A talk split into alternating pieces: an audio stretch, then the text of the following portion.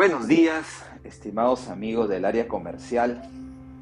En esta oportunidad vamos a tocar un tema en el cual me han venido consultando varios especialistas, sobre todo aquellos que trabajan en el área de medición, aquellos que son responsables de la instalación de medidores.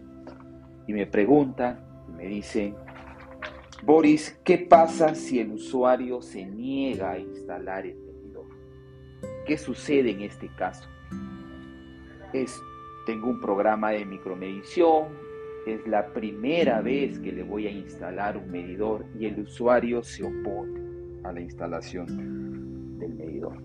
El marco normativo de SUNAS, en su artículo 89A de, de una modificatoria sacó SUNAS la, resolución del Consejo Directivo 061 del 2018, nos indica que para estos casos, por primera vez, ya corresponda el, el, instalar un medidor a una conexión domiciliaria existente y el usuario se oponga a dicha instalación, se considerará un volumen a facturar equivalente al doble de la asignación correspondiente, según su categoría y horario de abastecimiento.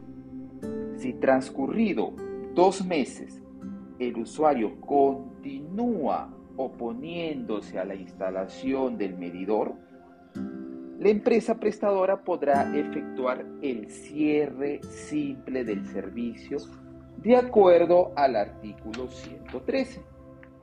Por lo que, si el usuario dentro de esos dos meses se sigue oponiendo, le puede cerrar el servicio. Un, cierre simple, ¿correcto? Y también hay que tener presente lo siguiente. Si el usuario no permite una reinstalación reemplazo o reubicación del medidor, también le puedes hacer el cierre simple. Tenemos dos situaciones con respecto al tema de los medidores. Si es por primera vez, ojo, si es por primera vez, y dentro de los dos meses el usuario no se deja instalar el medidor, le puedes efectuar el cierre. Y durante ese periodo le puedes facturar el doble su valor a facturar vendría a ser el doble, ojo, de la asignación de consumo correspondiente, ¿eh? el doble, respetando el tema de las categorías. Y si este usuario ya cuenta con un medidor y no, y no permite una reinstalación o un reemplazo o una reubicación del medidor, también le puedes hacer el cierre simple. Pero, ojo, si en caso, ¿ya? el cierre simple de los servicios que se hayan realizado por estas dos características que les he mencionado, por estas dos situaciones, ¿ya?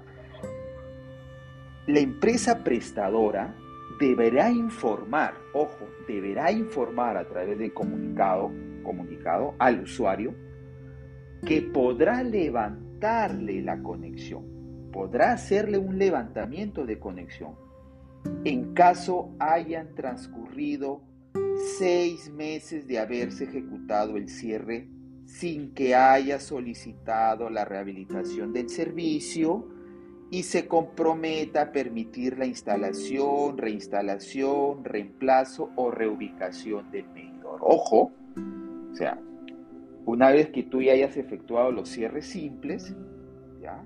la empresa le tiene que informar al usuario a través de un comunicado, le tiene que informar. No, no puede la empresa actuar así, libre, baile, levanta la conexión. No, no. primero le informa. Le tiene que informar al usuario que, que podrá proceder, ojo, podrá proceder al levantamiento de la conexión, podrá proceder. Tiene la facultad la empresa de poderlo hacer. En caso hayan transcurrido seis meses de haberse ejecutado el cierre haberse ejecutado el cierre, han transcurrido seis meses de haberse ejecutado el cierre y el usuario, ojo, no haya solicitado la rehabilitación del servicio y se comprometa a permitir la instalación, reinstalación, reemplazo o reubicación del metro. Así que, compañeros, amigos del área comercial, del área de medición sobre todo, ojito, ojito con estas disposiciones que tenemos amparadas ante la SUNAS. Gracias, que tengan un muy buen día.